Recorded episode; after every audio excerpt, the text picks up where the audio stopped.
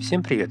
Это подкаст «Здесь вам не Москва» и я его ведущий, журналист и контент-менеджер Forbes Айрат Садыков. Мне, как жителю региона, стало интересно узнать больше о людях, которые решили не переезжать в Москву или Петербург, а развивать карьеру в своем городе. Своим примером и упорством они показывают, что можно создавать классные вещи и за пределами двух столиц, и при этом делать свой город лучше.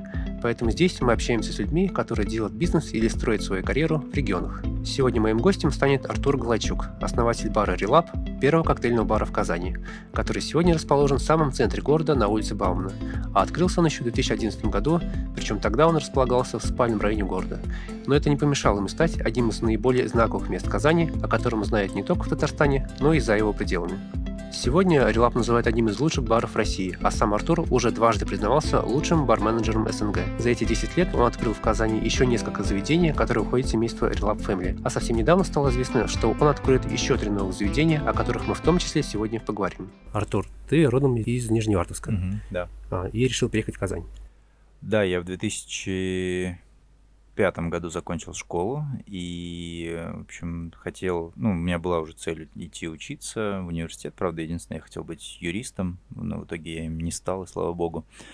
А, и у меня почему-то было в голове только два места, это Москва и Казань, но я решил, что Казань будет и поближе к Нижневартовску, и с точки зрения денег будет меньше э, необходимо, потому что я не, ну, я не питал иллюзий, что я поступлю на бюджет или еще что-то. Вот, поэтому а, мы выбрали Казань. Я в Казани не был до приезда ни разу, и мы, по сути, приехали и сразу в общем, пошли в, поступать в университет. Вот. Э, я подал документы на юрфак, но в итоге не сложилось, и я попал на исторический факультет случайно очень. И я этому очень сильно рад, потому что а, я получил очень классную базу, и при этом а, я мог э, там, там, где мог не учиться, я не учился, и вот работал, и, в общем, набирался какого-то опыта. Там я научился думать, а, там я понял, что в образовании главное не а, знания, которые ты получишь, а, наверное, а тот круг людей, с которыми ты построишь э, какие-то отношения за эти пять лет, да, как ты пройдешь через все эти... Ну, то есть, по сути, это такой а, демо-версия взрослой жизни, да, то есть ты вроде как еще с родителями, хотя я жил отдельно, с, в общем, со второго курса, и с первого, на первом курсе я жил с братьями двоюродными, а в общем, это такие пять лет просто реально демо-версии для меня были. Э, научиться самому справляться со своими проблемами. Как ты пришел к тому, чтобы заниматься баром и открыть свой бар? Как ты попал в барную культуру? Первый курс я отучился, в общем, полностью. Э, мне было важно понять вообще, как работает университет, какие-то построить контакты и было важно понять, где я могу, в общем, филонить, а где мне нужно в любом случае а, учиться.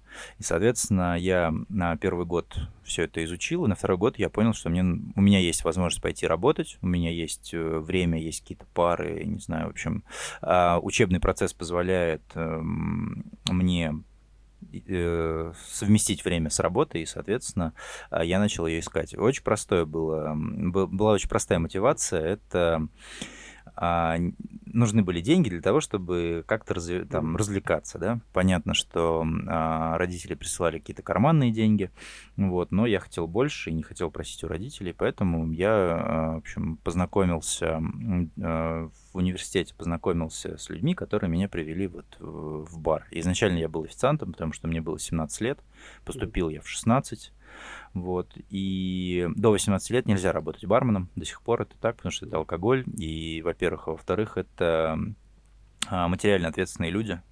И материальная ответственность до 18 лет, в общем, сложно реализуется. Поэтому я работал официантом, чему очень тоже рад. И, в общем, как-то закрутилось, завертелось. Я как-то очень сразу увидел в этом большую перспективу, сразу понял, как надо двигаться. И в итоге меня это затянуло. И ну, вот, оказывается, не зря. Я просто читал до нашего с тобой, до нашей с тобой встречи mm-hmm. материалы, и там была девушка по имени Гульнара, да, насколько да. помню, да, mm-hmm. которая тебе говорила, э, посоветовала то, что либо чтобы заработать деньги, либо лучше сразу зарабатывать? Да, реп- репутация. Она мне сказала сразу, что вообще Гульнар раньше а, была таким ярким, видным человеком в барной э, культуре в Татарстане. Она была, тогда еще была такая сильная организация Барменская ассоциация России, она была местным ее э, представителем, у нее была своя школа небольшая, и вот, в общем, мне посчастливилось с ней познакомиться. И она мне сказала, что у тебя есть два пути, по сути. Первый — это ты можешь заработать денег, а, но никак не развиться и, в общем, остаться в прошлом. Либо ты можешь э, не заработать денег сейчас, э, поработать на свою репутацию, научиться всему, чему ты можешь научиться, и впоследствии это каким-то образом применить. Ну и, в общем, я пошел по второму пути. Да, денег это не, не приносило много, но зато репутацию это я смог заработать просто железно.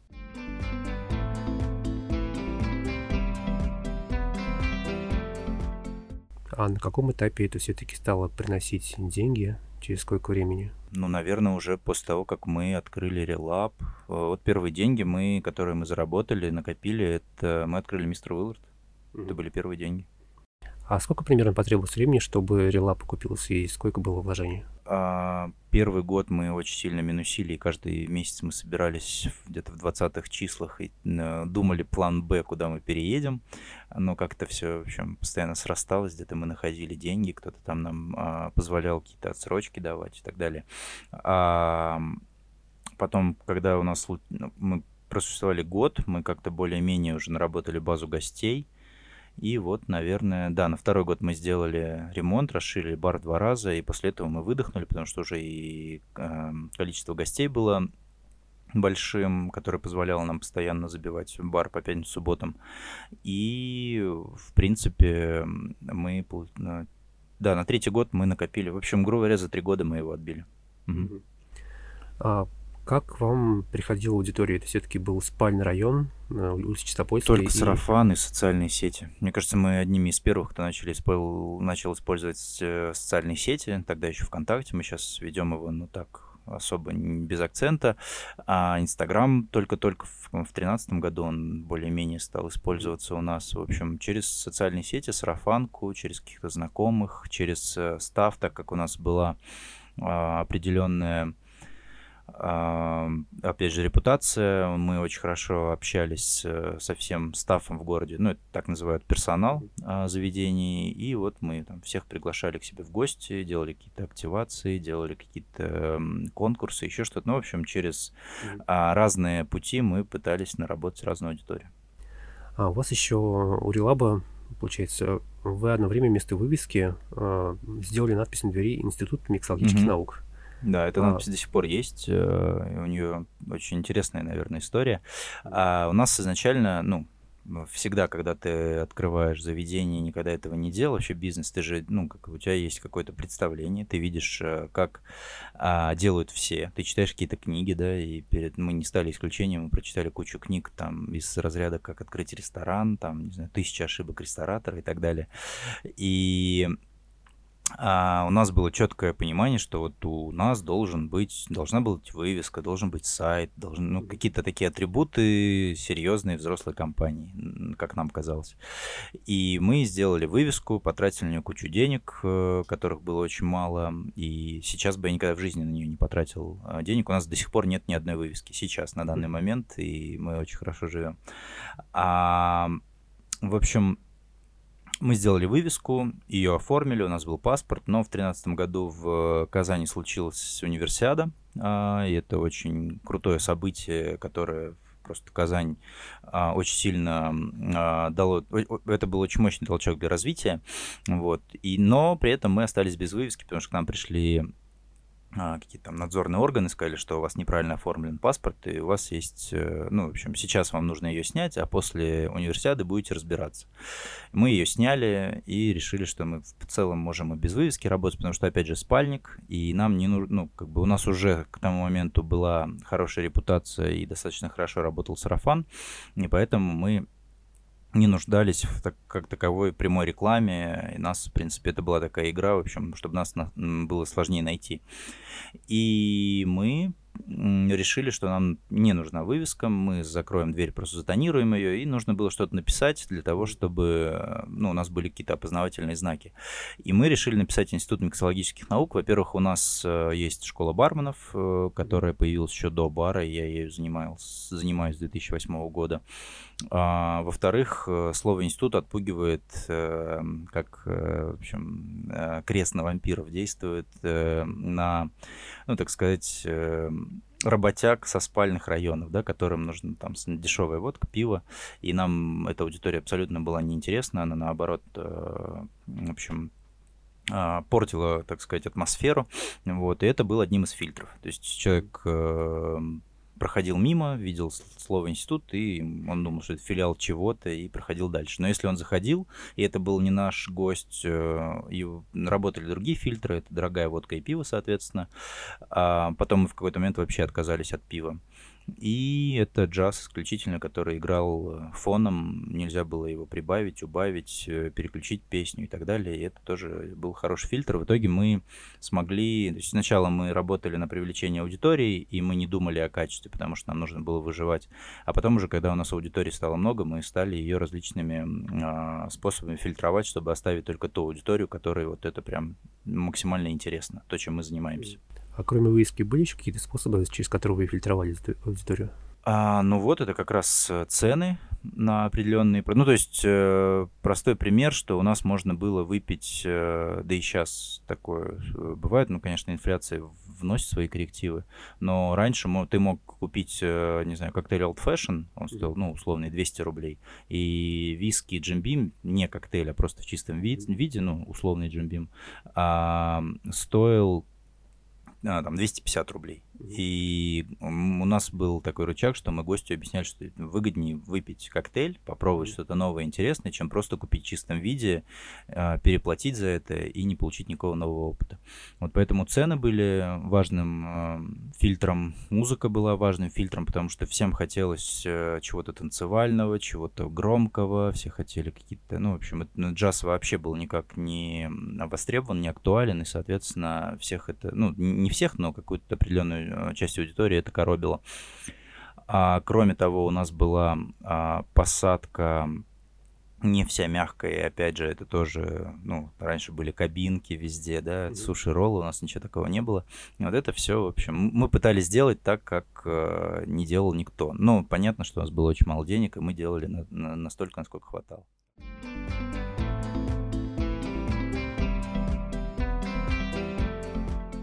Про бармена хотелось бы узнать. Насколько mm-hmm. я знаю, многие бармены в Релабе — это люди, которые приехали из других городов. Uh, ну, да. Да, то есть казанских там практически, наверное... Очень мало, и мы часто на, по этому поводу шутим, а по крайней мере, раньше шутили.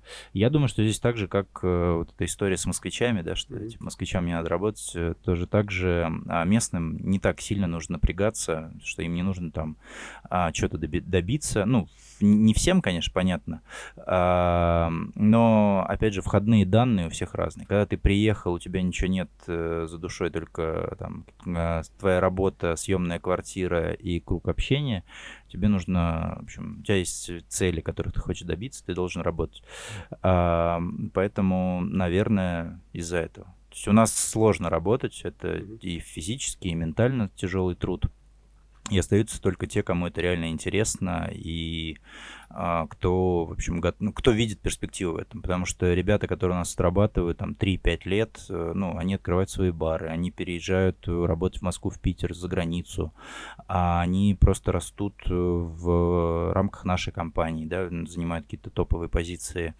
А, в общем, отработав у нас, открывается очень много перспектив. И если человек видит эти перспективы, он трудолюбив и как бы честен с собой, с окружающим, то он это пройдет и выдержит без проблем. У нас средний э, стаж ребят, которые сейчас работают, э, стаж именно у нас в Relab Family сейчас больше двух лет. То есть э, у меня есть там несколько человек, э, которые один там, э, который сейчас управляющий реш, э, релабом и поломой, Решат Харисов, он э, 10 лет с самого открытия mm-hmm. релаба работает. Да, вот, да, поэтому перспективы огромные, и те, кто их видит, они всегда выдержат. А из каких городов э, к вам чаще приезжают люди, и есть ли те, кто приехал издали- издалека? А, издалека сейчас... Ну, сейчас самые дальние, наверное, мы с Решатом, это Нижневартовск, Сургут, mm-hmm. и у нас есть из э, э, Улан-Удэ, это у нас это Бурятия. Бурятия. Вот из Бурятии есть да. Влад, да, работает у нас 5 лет уже. В общем, ребята, ну, в основном это Татарстан и какие-то ближайшие города, типа там э, Чебоксары, Ульяновск, угу. такие, Башкирия. А, очень редко приезжают из Москвы, из Питера, потому что там своих э, мест для развития достаточно. А вот те, кто живут в Поволжье, на Урале, они часто выбирают Казань. А вот все, что дальше, там, опять же, а, в Сибирь восточная, там есть Новосибирск, тот же самый, куда можно поехать работать. И сюда, оттуда сюда реже доезжают ребята. Как вообще о вас узнают люди, которые едут из других городов? Которые ищут работу? Да. А, очень просто социальные сети. Мы достаточно известны, и мы стали, ну, благодаря тому, что мы 10 лет находимся а, на пи, ну, как бы в топе, а мы, а, нас знает вся Россия, ну, все сообщество, и поэтому, когда и туристы, и какие-то профессионалы едут в Казань, они всегда знают, что мы там первое место, куда надо прийти. А, поэтому у нас в этом плане нет проблем, но у нас есть внутренние наверное, в этом на счет не проблемы, наверное, а сложности, потому что у нас а, есть э, фильтры входных, входные для ребят. То есть нам нужно отобрать на входе а, персонал, которому это будет очень нравиться, то, чем они занимаются. Они будут этим гореть, жить, и мы должны понимать, что они как минимум год-два проведут с нами. И у нас есть там первый фильтр, это финансовый фильтр. У нас хорошо ребята э, получают денег, но на старте ты ну, практически ничего не получаешь по современным меркам. То есть это такой фильтр, через который прошли вот за 10 лет, все, кто у нас есть, все прошли через него. Первый месяц ты получаешь очень мало. И если ты сдаешь все экзамены в этот первый месяц, там за месяц-полтора, у тебя зарплата сразу там в 3-4 раза может увеличиться.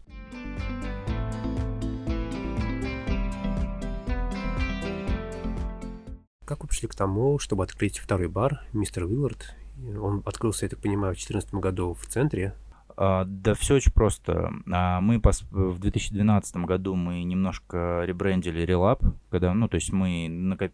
чуть накопили денег, поняли, ну, провели работу над ошибками, Потому что когда открывались, мы реально их очень много наделали.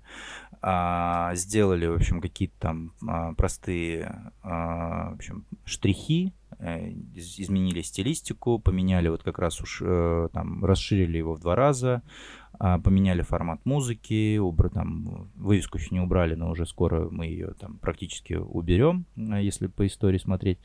И а когда мы стали больше и немного изменились, конечно же, были те гости, да, которые сказали, о, релап уже не тот. Там он стал больше, шумнее, а, не знаю, там ста- перестали готовить какие-то напитки, да, у нас там, мы в самом начале и могли текилу бум приготовить, да, там ударить по каске битой и какой-то там, не знаю, под, поджечь какой-то шот, еще что-то.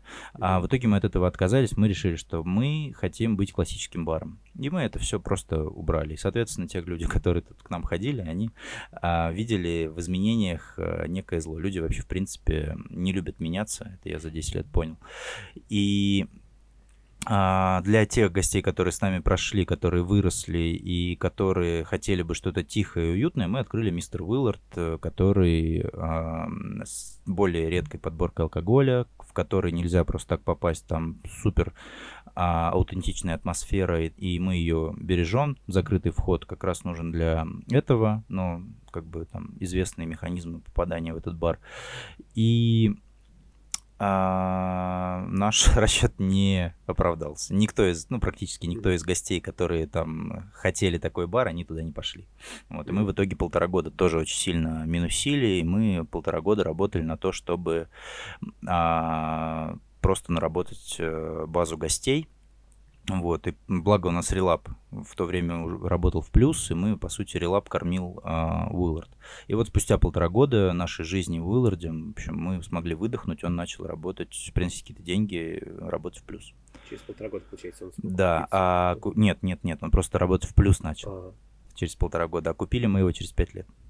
Это ну, очень, ну то есть это изначально был долго играющий проект, мы знали, что он будет сложным, мы знали, что это а, то есть такой был вызов для нас, потому что это единственный бар а, в России сейчас, ну, из а, такого уровня заведений, где, например, номера телефона нет нигде. Да, и учитывая закрытость бара, у вас есть соцсети, но вы там никому не говорите то, что как вам попасть. Конечно, да. да. Все это тоже такая игра, которую мы, в которую уже больше 7 лет играем. Вот в сентябре будет 8 лет Уилларду.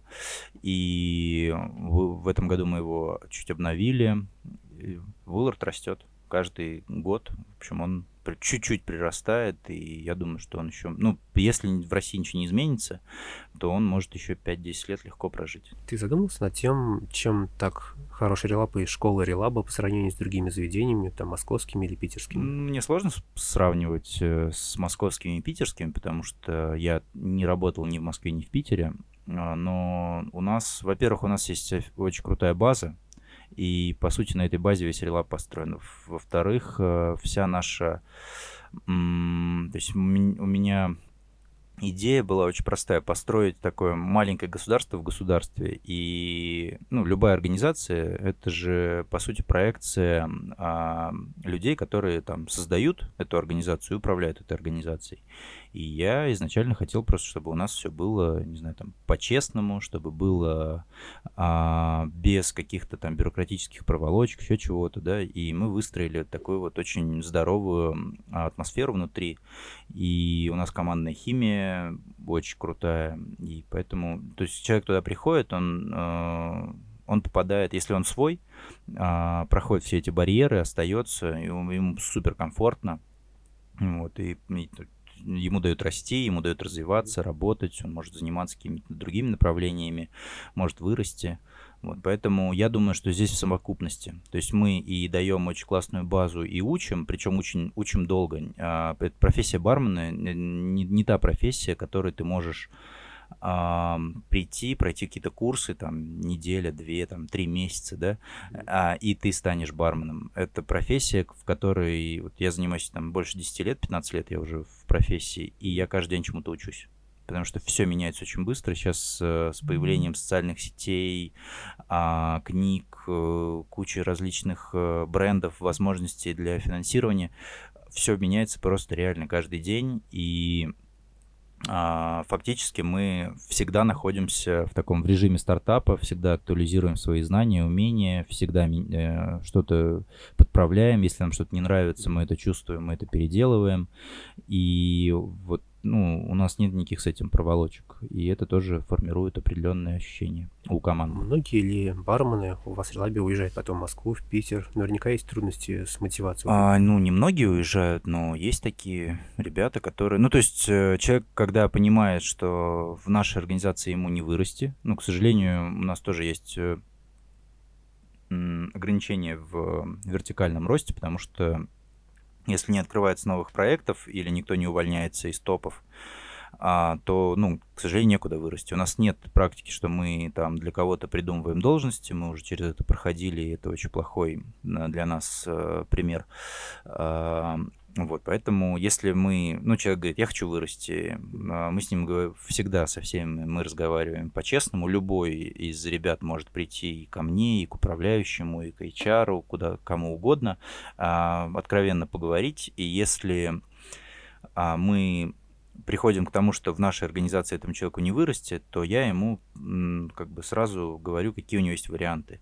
И я всегда расстраиваюсь, когда наши ребята просто от нас переходят в какие-то другие бары. Ну, то есть фактически, ну, я имею в виду в Казани, э, фактически они просто, может быть, ушли за другими деньгами, там, ну, может, больше им предложили, еще что-то, но с точки зрения развития я не уверен, что они получают большего. И я всегда советую ребятам, что, если они от нас уходят, либо уезжать в Москву, в Питер, либо за границу, да, где можно, ну, получить какой-то up, а, ну, либо, может быть, попробовать себя, если есть такое желание, открыть какой-то свой небольшой бар, да, вообще посмотреть, как это работает.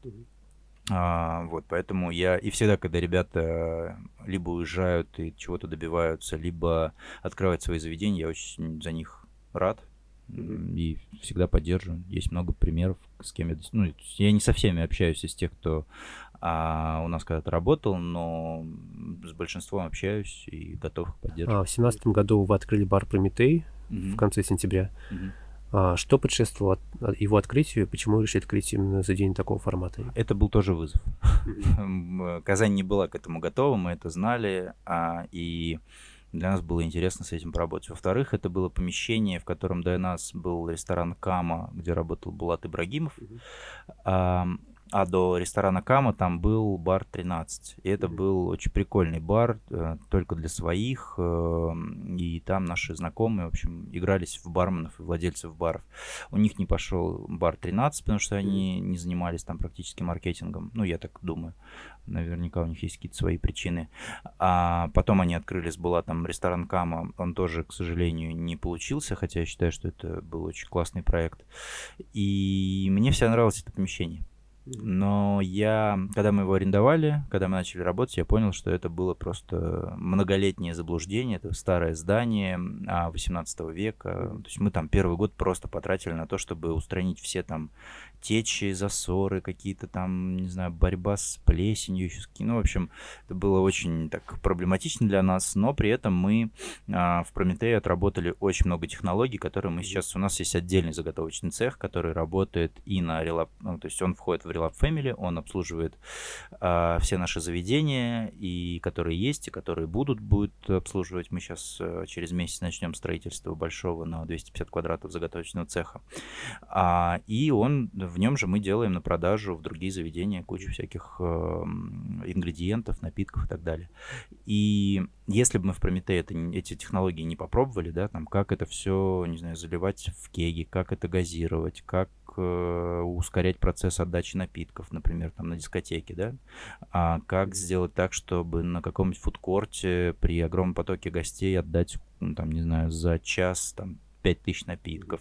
В общем, это все мы э, увидели, да, в этом возможности именно в Прометее. Два года мы им занимались, и я уверен на 100%, что если бы мы его перевезли за стенку Крила, за, за- за- за, м, Крилабу, когда переезжали, а они открыли бы там Палома Кантина, Прометей бы сейчас был очень э, популярным баром.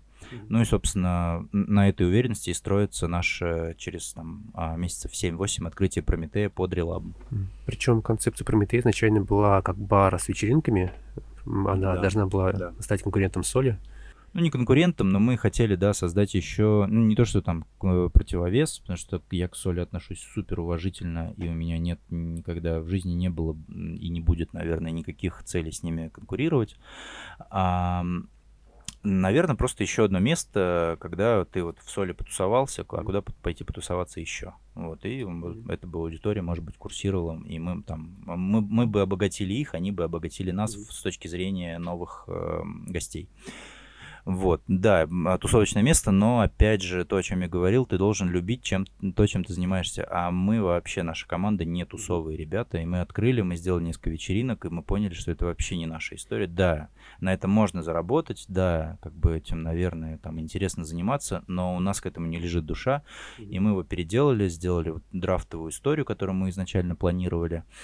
И э, в итоге бар получился таким, ну, он, он реально получил, получился для своих, куда ты Мгм. приходишь, чувствуешь себя очень комфортно, в- там играет музыка, там свободный аукс, какие-то бирпонги и так далее. И опять же, если бы не локация и это само здание, то я думаю, что Прометей бы сейчас существовал, все было бы хорошо.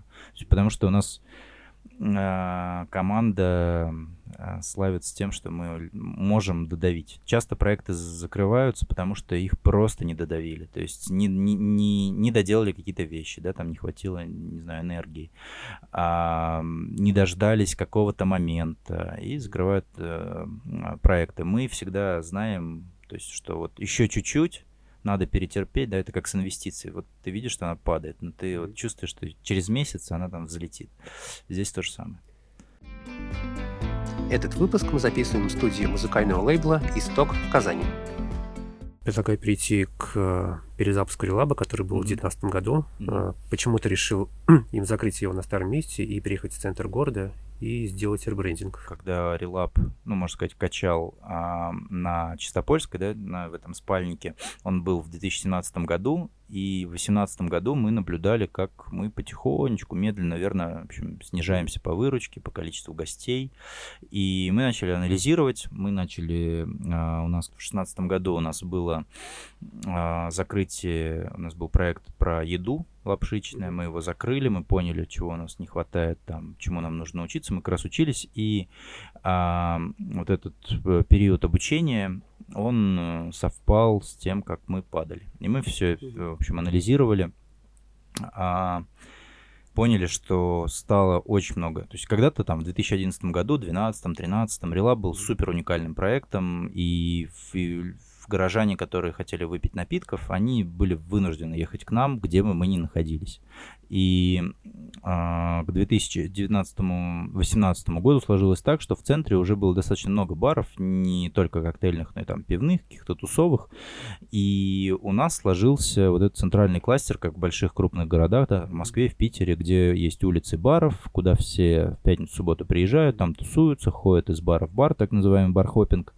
И, соответственно, куда-то им еще дальше ехать не особо а, интересно. И просто мы, в общем, сели, и я всей команде и моим партнерам сказал, что если мы ничего не сделаем, то я прям вижу, что через э, год-два мы просто закроемся, и о нас все забудут. И мы очень быстро приняли решение, что нужно переезжать. Э, искали помещение, неудачно сняли одно помещение, а, отдали его обратно с потерей денег, и слава богу. И в итоге мы нашли помещение, где мы находимся сейчас, и это просто было а, было много переживаний, но сейчас я понимаю, что это было супер э, чем правильным решением. Э, ну, во-первых, мы выросли в два раза по сравнению с тем, что было. Мы открыли полому э, с ребятами из Питера. Мы нарастили команду, мы просто нашли много в себе силы и энергии. То есть, когда ты делаешь что-то новое, тебя это заряжает, да, и мы, в общем, этим подпитались, и мы снова заявили о себе как э, о команде номер один в Татарстане. И, в общем, опять же, это, это нас немножечко успокоило, потому что мы поняли, что, ну, как бы мы, мы, мы, мы всем все доказали, и теперь нам можно просто спокойно развиваться. Вот. И самое главное, мы сделали ребрендинг. Мы понимали, что, опять же, прошло 8 лет с момента, как мы открыли бар, что поколения уже начали меняться, а сейчас они меняются намного быстрее. Мы, мы, мы знали, что нужно омолодиться. И мы полностью сделали ребрендинг, мы сильно омолодили бар, мы полностью переделали а, визуальную составляющую. И это тоже очень круто сыграло нам на пользу. А, понятно, что до сих пор говорят, что релап уже не тот, но для нас э, он тот. Всегда будет такой, на самом деле, как мне кажется. Да, сам, самое главное, мы сохранили команду, никто за время переезда там ну, насколько я помню, никто от нас не ушел. И, в общем, у нас все круто. Единственное, что мы, как всегда, не подрасчитали денег. У нас было очень мало, как а, ограничено к этому моменту количество, потому что у нас Прометей а, был проект в, недавно. Лапшичку мы закрыли с большими потерями. В общем, у нас была такая череда а, не, неприятностей финансовых. И у нас было не так много денег на переезд. Э, часть мы взяли в банке, потом при неудачной аренде помещения мы потеряли часть денег, но как-то вот так получилось, что мы нашли, тут, ну, в общем, поскребли по сусекам и смогли а, открыться. И Прометей тоже закрыли весной 19-го? Да, нет, мы закрыли его в июле. А, да. В июле 19-го mm-hmm. закрыли, начали стройку, э, и сначала мы объявили, что мы переедем, а потом mm-hmm. в процессе стройки мы договорились с ребятами из Элькапитас, открыли, договорились, что откроем полому, и. Прометей просто, грубо говоря, положили в коробку на склад. А, то есть для Прометея все готово. Фактически mm-hmm. нам нужно только помещение а, отремонтировать и а, сделать новый дизайн.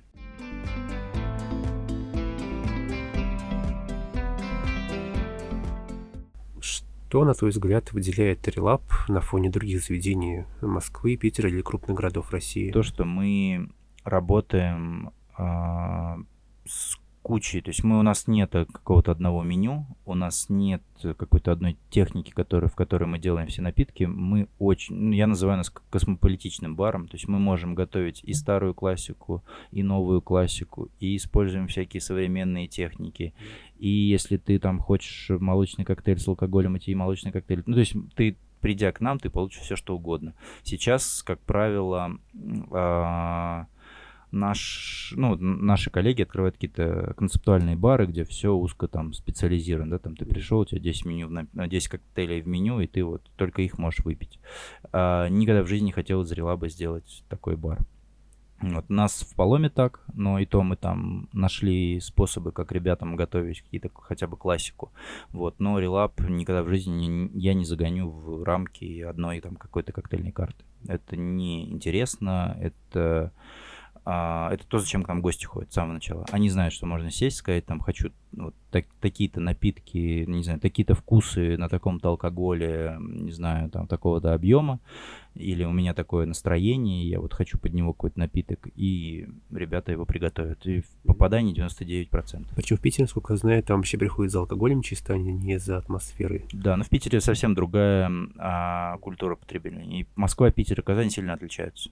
Казань больше хочет быть похожа на Москву, по моим ощущениям. А ты бы хотел развиваться в будущем за пределами Татарстана, открыть заведение там в других крупных городах или же в столицах? Или тебе все-таки хочется оставаться здесь и развивать Казань саму? Я думаю, что в Москве, в Питере достаточно сложно. Ну, вообще, на других рынках работать сложно. Тем более, если ты открываешь проекты, которые были, которые сложно масштабируются. А все наши проекты, они разные. А, они все а, стоят на одном фундаменте, но при этом концепции разные. Поэтому их очень сложно скопировать, да, и масштабировать. Но опять же, это может быть мои какие-то внутренние стереотипы. Ни от чего не зарекаюсь. Есть вероятность, что мы что-то, может быть, сделаем в другом городе. Но пока э, цель, э, наверное, закрыть все ниши здесь э, у нас. Здесь очень много перспектив, Казань растет, и э, для меня это... Я проехал всю Россию, я много лет работал бренд-амбассадором э, одной алкогольной компании известной, и я, посмотрев всю Россию, понял, что Казань лучший город вообще в России. Ну, понятно, что если ты хочешь много денег заработать, есть возможность, ты должен ехать в Москву, но если ты хочешь э, с точки зрения качества жизни и э, финансов, то Казань мне кажется, идеальный город. Поэтому пока я вижу себя здесь. А куда пандемия научила не планировать сильно далеко. Вот все, что происходит, а, вот так оно должно быть. Сейчас наша цель открыть три проекта, а там посмотрим, что будет. Опираясь на твой опыт, э, тяжело ли делать бизнес э, в регионах? А, мне кажется, в столицах сложнее делать, потому что там выше конкуренция, там выше ставки. Ну, то есть ты грубо говоря, если ты можешь открыть здесь э, заведение, не знаю, там за 20 миллионов рублей, то в Москве сразу на 2-3 умножаю. То, то же самое легко, потому что та же аренда, а, стоимость рабочей силы и так далее, это все, а, в общем, сожрет намного больше денег. Но при этом там и больше населения, и там больше аудитории, поэтому не могу, я не могу проанализировать, сложнее там или легче, но понимаю одно, что если вдруг ты хочешь открыть ты, ты находишься в регионе и хочешь открыться в Москве, тебе нужно поехать в Москву и там пожить, ну, хотя бы, не знаю, полгода и понять, как двигаются человеческие потоки, где все тусуются, да, что они там делают. А, мне очень нравится подход э, Скуратова, как они развиваются, да, как, как они города выбирают, как они выбирают э, места, где они будут открываться. То есть они реально приезжают, анализируют город, знакомятся с активными э, лидерами, общаются, узнают у них, и на основе всех этих полученных данных они выбирают какие-то помещения. Вот, э, поэтому сложно. Ну и плюс, наверное, тут же должна быть еще цель к масштабированию, к такому. То есть у меня как-то вот нет такой цели а, наверное, нужно оставить города, куда ты просто приезжаешь э, отдохнуть. Да. Вот, может быть, пусть лучше Казань будет таким а, домом с работой, а остальные города с отдыхом. Но, опять же, ничего не зарекаюсь. Может быть, и в Москве, и в Питере когда-нибудь что-нибудь откроем.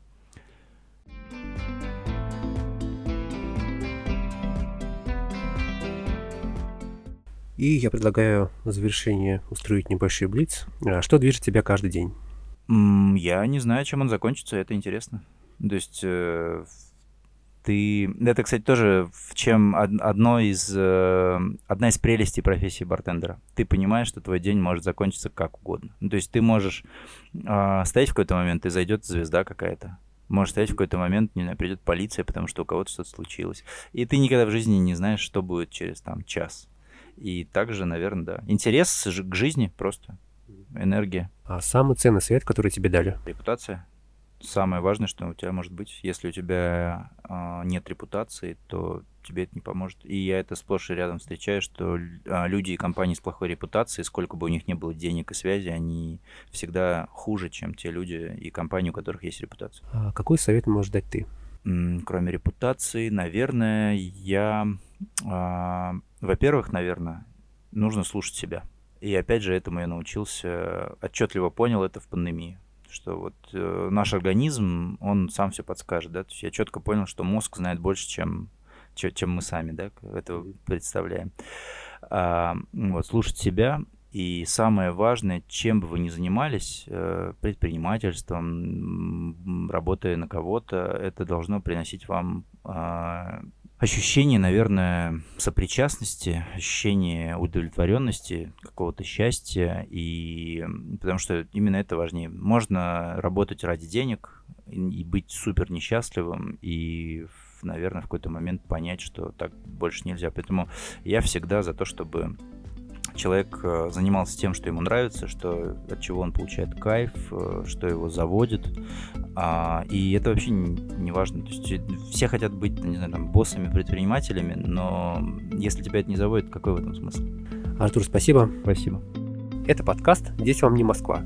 Слушайте нас на сайте Forbes и на всех стриминговых площадках.